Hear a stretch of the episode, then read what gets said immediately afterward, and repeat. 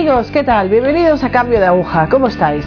Hoy con nosotros tenemos una maquinista muy especial. La voy a pedir que se presente ella misma, que nos cuente un poco, bueno, pues esas introducciones que a veces hago yo un poco pesadas. ¿Qué tal? ¿Cómo estamos? Hola, hola Cristina.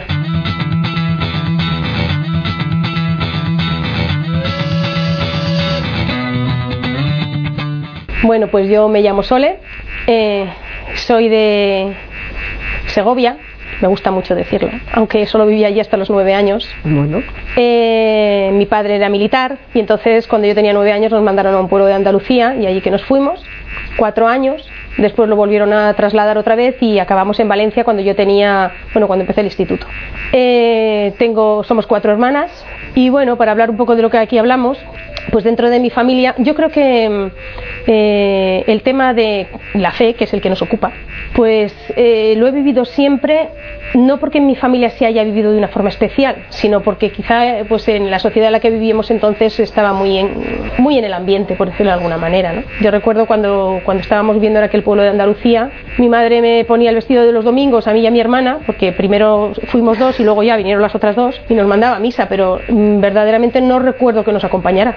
Eh, o sea, ella sí, yo creo que cumplía con la obligación de mandarnos, hemos ido a la catequesis, eh, tomamos la comunión y toda la historia.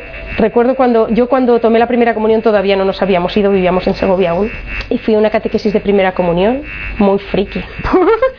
pues mira, fue la parroquia, pero yo tenía un catequista que nos explicaba la ¿Catequesis? la catequesis y nos mandaba a casa con unos deberes que ni mis padres sabían ayudarme a hacer. ¿Y eso?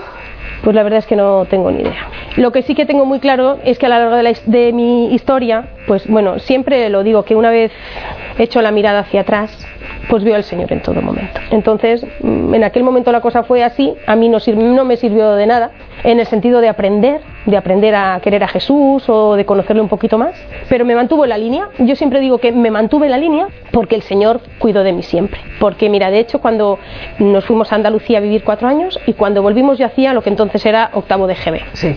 Y llegué a un colegio en el cual mis compañeras de clase estaban haciendo la catequesis de confirmación y estaban haciendo el segundo año. Yo solo iba a estar ese año en Segovia porque fue un año que a mi padre tenía que estar un, sí. tiempo aquí, otro tiempo allá. Mi madre dijo, pues os vais con la abuela y así, pues por lo menos el curso entero lo hacéis en el mismo sitio.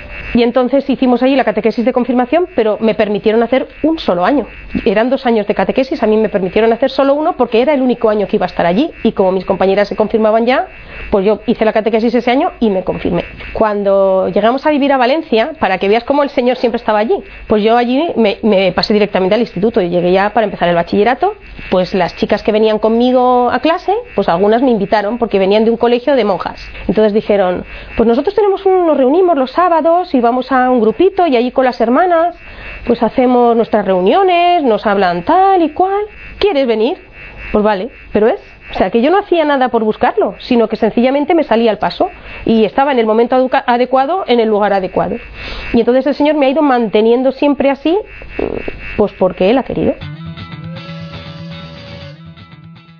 Sí que es verdad que en ese momento yo sí que veo un cambio de agujas en ese momento de mi vida. O sea, yo siempre he sido católica y yo creo que no tengo ningún mérito en haberlo sido. He sido porque las circunstancias, Por la tradición. la tradición y las circunstancias me han, me han tenido a ahí. ello. Exactamente. Sí. Pero sí que hubo un momento en mi vida en el que yo tuve que tomar una decisión. Tendría 19 o por ahí. Que seguíamos yendo con estas monjas, pero yo me planteé una cosa. Decía, ¿esto a mí para qué me sirve? Porque yo, o sea, sí que sentí una, que algo se me, me cuestionaba mi interior y decía esto a mí, yo no sé muy bien quién es Dios, no sé qué hago aquí, porque reunirnos para hablar de temas y de cosas y de tal, pero a mí no me, no, llegaba un momento en que aquello no me llenaba, o sea, Porque tú realmente esto lo, lo, lo extrapolabas a tu vida, o sea, no, quiero decir, no, no, yo vivía, a ver, yo siempre he sido una niña Buena. buena, más o menos, más o menos una niña buena, o sea, no sacaba mucho los pies del tiesto, no tenía mucho carácter, eh, era una, más bien, todo me afectó, o sea, no, no, no he sido una niña depresiva ni deprimida, pero por ejemplo, mm, le tenía mucho así a la autoridad de mi padre, ¿sabes? No era capaz de mm, rebelarme contra las... No, era una, una persona conformista, yo creo, y ya está. Me, me habían enseñado a, sí, sí, sí, sí, pues yo sí, sí, sí, sí, no tenía problema. Y entonces en este punto, pues yo creo que empecé a madurar como persona y entonces dije bueno aquí uno tiene un poco que tomar las riendas de sus cosas y determinar qué es lo que uno quiere ¿no? Y entonces, eh, igual que unos años antes, mm, porque las monjas de estas del colegio pues se trasladaban y tal, entonces había una que tenía mucho carisma o más carisma o nos gustaba más y se fue. Entonces eh, quedé con una amiga, vamos a ver si sacamos esto adelante para continuar, ¿no? Porque si esta se va, lo mismo el grupo se rompe. Eso pasó una vez y continuamos estábamos muy implicados en el tema de la diócesis, la, la, pastoral de juventud y este tipo de cosas, convivencias, retiros, pero aún me acuerdo, y me vais a perdonar, ¿eh? pero lo voy a decir. Aún recuerdo unos eh, convivencias o algo así que se hacían en el seminario. Y entonces eh, había gente que hacía sus como sus sketch. cantaban ah. o tal y cual. Bueno pues eh, eh, la canción que subimos a cantar al escenario mi grupito y yo llevan colgando los hombres. Un cilindrín un cilindrín. Este era de la orquesta Mondragón que dicen que es para darnos gustirrinin, gustirrinin. Bueno, esa es la canción que subimos a cantar al escenario delante de toda la juventud del retiro aquel y la convivencia que habíamos tenido. Curas, gente de parroquia, o sea, como que como que no. como que no. Entonces yo aquello lo recuerdo, o sea, y yo creo que todas esas cosas ya a mí, a mí me decían, bueno, aquí esto como que no, no encaja. No, encaja mucho, ¿no? Todas estas cosas, pero nos lo pasábamos bomba. Y al final dice, bueno, entonces si yo vengo solo aquí a pasármelo bomba, me da igual pasármelo bomba en otra parte. Y ahí yo creo que tuve un cambio de agujas, cuando determiné que, dije, mira señor, y además lo dije así, ¿eh? A mí esto no me, no me da nada que no me den otra parte, pues yo ya, oh, se acabó.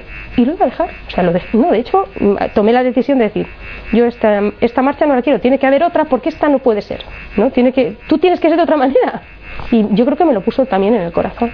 Y entonces cambió puso, siempre ha puesto en el camino las personas adecuadas para mis, mis cambios, ¿no? O sea, en ese momento él puso en mi corazón ese deseo o esa luz y puso las personas adecuadas para ello. Vale, ¿qué personas te acompañaban ahí en ese momento? ¿O, por qué, o a qué personas habías pedido tu ayuda? Porque, a ver, para este tipo de caminos, este tipo de búsquedas de, de Dios, de nuestra fe, ¿A qué personas habías buscado? Yo no busqué a nadie. O sea, se te iban poniendo también. Por eso lo digo, que es que soy muy afortunada. soy muy afortunada en ese sentido, porque, bueno, pues empezamos a ver a alguien que nos llamó la atención en la parroquia y empezamos a cambiar de amistades, por decirlo, conocimos a un matrimonio joven que tenía dos niñas y una de esas niñas ahora es sierva del hogar de la madre. Eh, y empezamos a hacer un camino de conversión de verdad porque empezamos a orar, a hacer oración, empezamos a ir a misa, empezamos a entender lo que era la Eucaristía, quién estaba en la Eucaristía. Yo no sé si es que no estaba eso, o es que no, no lo captaba cuando, o es que no hablábamos de ello cuando en los grupos juveniles y tal. No lo sé, pero yo sí que recuerdo alguna vez que decían, para hacer mm, técnicas de oración, y a lo mejor nos, venía una persona y nos íbamos a la iglesia y nos daba una charlita y tal y cual, pero yo rezar el rosario no lo había hecho nunca, eh, confesarme lo que me costó confesar. Hacía mil. Hacía mil, pero bueno, sí que me confesé con las convivencias estas de las monjas. ¿eh? Cuando llega un momento en que dice, bueno, es que esto ya toca, ¿no? Pero. incluso pues intenté pues ayudar a otras niñas a, que le, a hacer lo mismo que yo, ¿no? Pero, pero uff, a mí, aquí, a mí, aquello me costó, dar el paso ese de la confesión me costó muchísimo. Ya lo había hecho antes de, de, lo que estoy contando ahora, ¿no? Pero claro, yo creo que no había tenido una relación personal con el Señor. Nadie me, o, no había captado la idea de que tenía que tenerla, porque puede que sí que me lo hubieran dicho, o sea, yo no pongo, no juzgo lo que Pero igual el ambiente en el que estabas tampoco era el, el, el, más propicio, o sea, fíjate Sole que hay un problema muy grande en las parroquias ahora mismo en España, no en todas, obviamente no vamos a generalizar, pero sí que es verdad que se están convirtiendo un poco en parroquias estufa. Y no solo eso, sino en que, porque yo también he conocido gente luego en el trabajo y tal, que dicen, uy, yo cantaba en el coro de mi parroquia, pero cantaba en el coro, me lo pasaba bien y solo iba por eso. Entonces, si no, si lo que estábamos hablando, Claro. eh, en mi catequesis ahora, yo soy catequista ahora de niños pequeños y tenemos que llenar de contenido la- Sí. lo que damos, porque si no damos contenido, que solo damos mm, tiempo libre, ¿qué estamos haciendo? Estufa, Pues estufa. Sí, la verdad que hay que volver un poco. Inclusive yo veo que no se cuida la liturgia.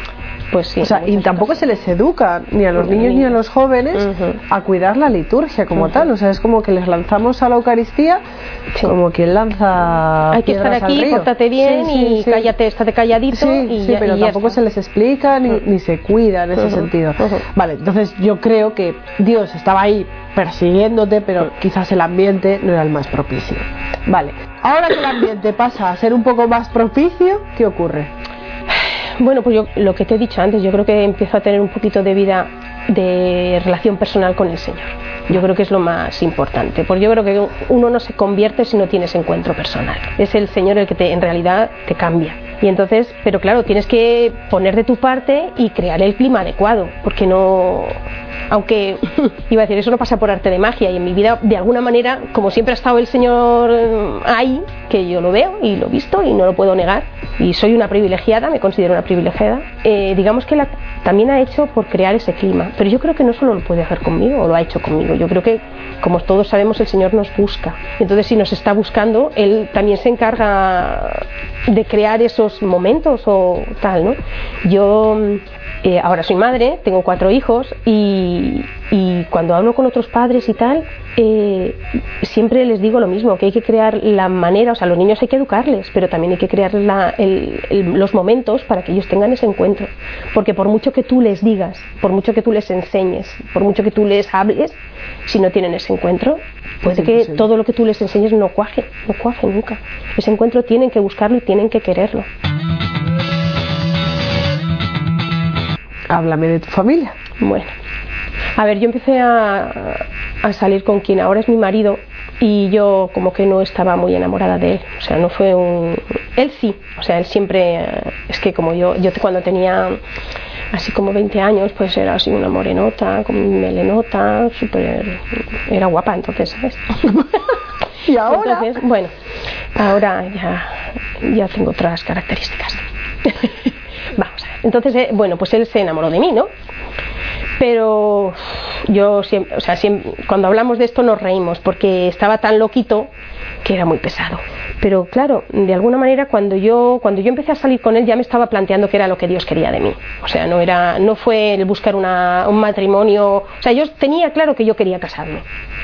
No sabía si esa era la vocación a la que el Señor me llamaba, pero sí que es verdad que sí que alguna vez me planteé la vocación religiosa y no, no surgió, ¿no? Entonces yo, yo quería casarme. Y apareció Cristóbal, que estaba eso, loquito por mí, es un poco más joven que yo. Yo tenía 20 años o 21 y él tenía pues 19 o 18 o por ahí. Y era muy pesado, era muy pesado, sí, era muy pesado. Y no me dejaba moverme, o sea, estaba tan pendiente de mí que yo, claro, yo acostumbrada siempre a hacer mi vida y a organizarme y yo ya trabajaba y de repente como que él llega y se me caía una cosa y estaba en el suelo recogiéndomela o, veía que yo quería cualquier cosa y no hacía más que yo hacía así y él ya lo tenía ahí con la cosa que fuera y me sentía, o sea... Un poco agobiada. Un poco agobiada, sí. Pero bueno, duramos tres o cuatro años y cuando ya el agobio, o sea, fue mayor. Sí que es verdad que yo buscaba un hombre que compartiera, ¿vale? No, no era eh, buscar. A mí me habría gustado, pues a lo mejor enamorarme como las películas, y, pero claro, como mi objetivo era el otro, pues entonces yo más que nada buscaba un hombre que compartiera mm, mi fe, porque entendía que eso me iba a facilitar mucho la vida. Pero claro, después de ese tiempo, mira, ya empezaron a estropearse un poco las cosas y tal, y lo dejamos. ¿Vale?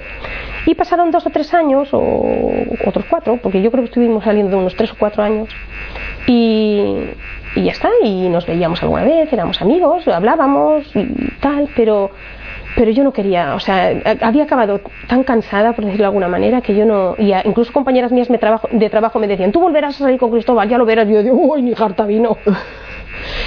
Pero el Señor tiene sus planes. El Señor, como a lo largo de toda mi vida, el Señor tiene sus planes. Y yo por esa época no tenía otro deseo más que decirle que sí. Que es el deseo que tengo ahora, ¿no? No tengo otro deseo más que decirle que sí. Y entonces, pues las circunstancias volvieron a aparecer. El Señor en su providencia, pues te pone otra, otra situación. Teníamos un, ahijado, los dos, que cogió, era pequeño, tenía un niño, mm, cogió leucemia. Él empezó a salir con una chica, la cosa se empezó a acelerar, empezamos a vernos más de la cuenta, eh, otra chica se casó que conocíamos, organizamos el regalo de, de, la, boda, y mira, por lo que sea las circunstancias nos empezamos a ver más de la cuenta y tal y cual, pero yo seguía bien. Lo que pasa es que él salía con una chica y yo me empecé a preocupar porque no me gustaba mucho esa chica. Eh, no la chica en sí, sino cómo se estaba desarrollando la relación. Pero bueno, y entonces yo empecé a rezar. Pero como eso que te he dicho, que el Señor tiene sus planes. Y en vez de cambiar su situación, lo que hizo fue cambiar mi corazón. Y de repente me descubrí una noche eh, que no podía dormir en la cama, pensando que se iba a casar con esa y que ahora yo qué iba a hacer. O sea, es algo incomprensible, te lo digo de verdad. Por eso digo que el Señor cambió mi corazón. Y entonces, como no podía dormir y estaba, dale que te pego, dale que te pego, dale que te pego, pues me ponía la radio. Y yo decía, venga, pues me pongo la radio y a ver si con las canciones, una musiquita tal, me despisto. Mira, en ese momento no se me ocurrió rezar, ¿eh? me puse la radio. Amor, ¿por qué te has ido y me has abandonado? Y yo ahora qué haré sin ti, no sé. Todas las canciones eran iguales. Y yo empecé a llorar y a llorar y yo dije, esto no es normal. O sea que fue así y el Señor cambió mi corazón. Entonces tenía un amigo que muchas veces le preguntaba cosas o le pedía consejos y tal. Y le dije, ¿qué te parece? Porque claro, ella está saliendo con la otra y están haciendo planes de boda. Y le chica, pues díselo. Ya, esto, era, esto era Navidad. Ah, Estábamos en Navidad. Y entonces le llamé por teléfono y la comida de, creo que era la comida de Navidad, eh, quedamos después de comer. Y vino a mi casa y salimos y le dije, mira lo que me está pasando. Y se lo conté. le dije, siento que ha sido así, pero tú verás. Y entonces él me dijo, ¿y yo qué quieres que hagas? Y yo a quién quiero es a ti. O sea, estaba saliendo con la otra. La verdad es que el pobre había insistido mucho, mucho, mucho, mucho. Ya me había dejado por aburrimiento, no por dejar de... Y así fue. Y entonces, pues nada, llevamos casados, va a ser 22, 22 años. Y tenemos cuatro hijos. Y esa es mi familia ahora. ¿Dónde está tu cambio de agujas? O sea, el Señor ha estado siempre ahí. Yo sí que he notado el, cambio de agujas en lo que es a la calidad se refiere, en lo que a la calidad, a, la, a la, vivencia de la fe, ¿no? No el hecho de, de haber eh, tenido ese cambio de agujas, de decir, bueno, yo antes no creía como tantos testimonios que ha habido, ¿no? Yo es que yo era un bicho. Pero sí que es verdad que por tradición vivimos una, un catolicismo un poco hipócrita. Entonces, sí que es verdad que igual no tanto en cantidad, sino en calidad, como dices tú. O sea, el, crecer espiritualmente y el decir, pues no simplemente aparezco por misa los domingos como quien aparece a por el pan. O no simplemente llevo a mis hijos a catequesis porque creo que es lo mejor y tal y cual, sino que les llevo con un convencimiento y luego en casa además hago también es que esa vida sea también católica en mi casa. O sea que, bueno, a ver. Pero yo creo que ese cambio se obró cuando yo tomé esa decisión de decir, bueno, esto a mí no me interesa, ¿no? Esto para tenerlo aquí lo tengo en cualquier lado y eso pasó cuando yo tenía esos 19, 20 años. Ese, ahí se obró el cambio en, darme cuenta de que, de que lo que estaba haciendo no, mm, no era, no era. Tenía que ser diferente porque a mí eso no me llenaba. Y entonces ahí yo creo que es cuando se obró y entonces a partir de entonces el Señor empezó a hacer otro trabajo en mí. Y entonces ya empecé a rezar. Con el tiempo tenía una amiga que hemos vivido eso un poco juntas, ¿no? Y, recuerdo que me dijo, Sole, he empezado a ir a misa cada día. Y le dije, vaya Beatorra. o sea que yo ya he empezado mi camino, pero vamos, no a esa velocidad. Pero claro, cuando descubres lo que pasa en la misa, quién está en la Eucaristía y que viene a dársete cada día y, todo este tipo de cosas, pues ya no puedes negar temas, por decirlo de alguna manera.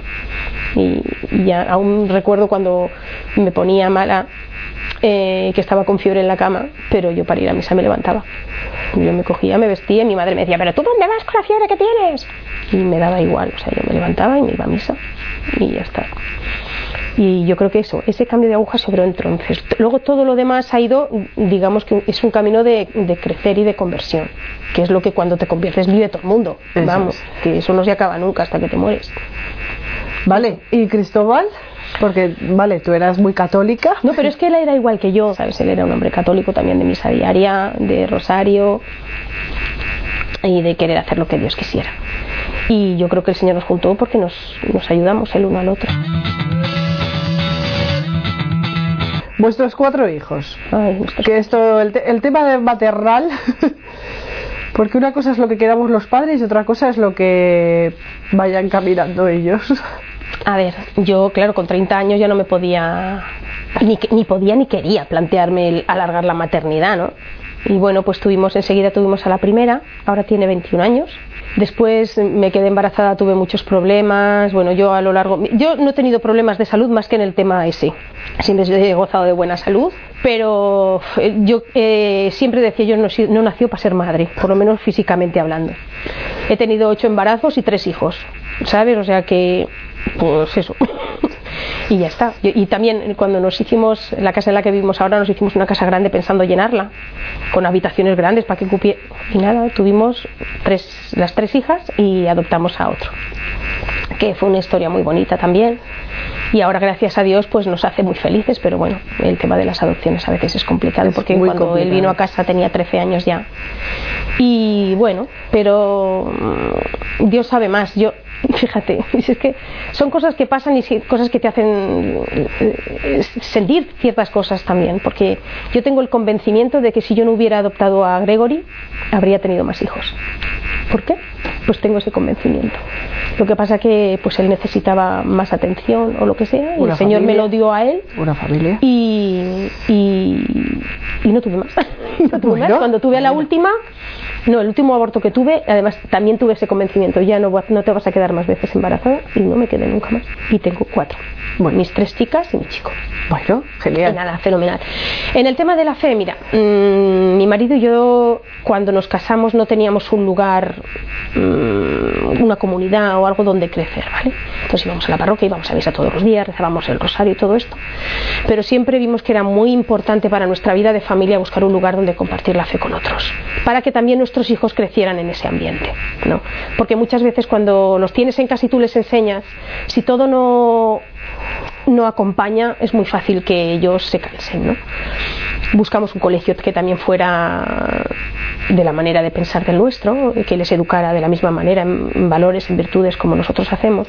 Buscamos un colegio laico porque la escuela concertada, pues todos sabemos que anda un poco también sí, como mareada. las parroquias. Y entonces yo le dije a mi marido, prefiero que le dé un mal ejemplo a un seglar a que se lo dé un religioso. Sí. Y entonces por eso buscamos un colegio laico. Ahí no hay religiosos, son todos profesores normales. Y, y estoy muy contenta, estoy muy contenta.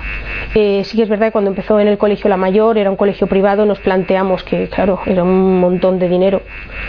Pero cuando yo pedí consejo me dijeron, mira, la mejor, el mejor dinero que te puedes gastar es en la educación de tus hijos. Pues ya está.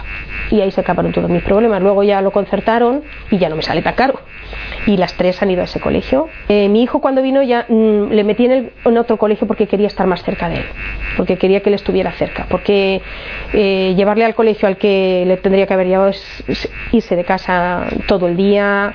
Y yo quería controlarle un poquito más porque no sabía ¿Por dónde cómo iba a ser la salir? cosa, Bueno. ¿no? Y de hecho, eso con 13 años ya venía, pues nada, eso Con esa sus fue- vivencias. no sé si fue la decisión correcta o no, pero bueno, fue lo que hicimos en ese momento y ya está. Bueno, y entonces eh, apareció el hogar de la madre que también fue por, el camino, porque nosotros habíamos, de esto, este matrimonio joven del que te he hablado antes, con el que empezamos nuestra vida de oración y tal, pues ese grupo de alguna manera fue creciendo, fue creciendo, pero bueno, con el tiempo aquello se deshizo también. Pero no hubo personas con las que seguimos manteniendo una relación y mira, la providencia les puso a ellos a través de la revista del hogar, pues el hogar de la madre. Y un día pues nos hablaron de ello y dijimos, pues vamos a conocerlo. Yo ya tenía mi primera hija, a, a Paloma, que la que tiene ahora 21 años, eh, tenía dos Y entonces vinimos a un encuentro de, de verano, a los que hacemos en agosto, a mediados de agosto, y cuando llegamos aquí vimos y dijimos esto es lo nuestro. O sea, no nos hizo mucha falta pensar Más. Sí, eh, o- oíamos las homilías, veíamos lo que aquí se vivía, cómo se celebraba, y es que no nos cupo la menor duda, dijimos esto, es que es esto. Y entonces ese- en ese encuentro ya nosotros eh, hicimos el compromiso para entrar como miembros del hogar de la madre, y hasta el día de hoy, pues unos 18 años llevamos aquí, ¿Cómo te sientes? encantados. Bueno, yo esto es aquí la reina del mambo. Esta es mi casa, yo aquí soy feliz, y no deseo, le doy gracias a Dios todos los días de mi vida por, por habernos traído aquí, por habernos cuidado. Mis hijas están encantadas, unas mm, de las tres, pues eh, mi hijo no está ahora en el hogar, está en la comunidad del cenáculo, él es feliz, gracias a Dios. Eh, de las tres, pues dos están aquí como Pedro por su casa, la otra le cuesta un poquito más, pero bueno, mm, yo siempre he asumido que esta vocación no es para todos, o sea que mm, esto es una vocación a la que el Señor te llama y tengo que estar abierta a que llame a mis hijos a otras vocaciones que no sean esta, y que, pero que les llame y que ellos respondan. Eso pero Dios también nos da esa libertad. Así que, bueno, pero ¿cómo te sientes tú, Sole? Tú, tú, yo, o sea, es que el Señor todo lo, todo lo llena.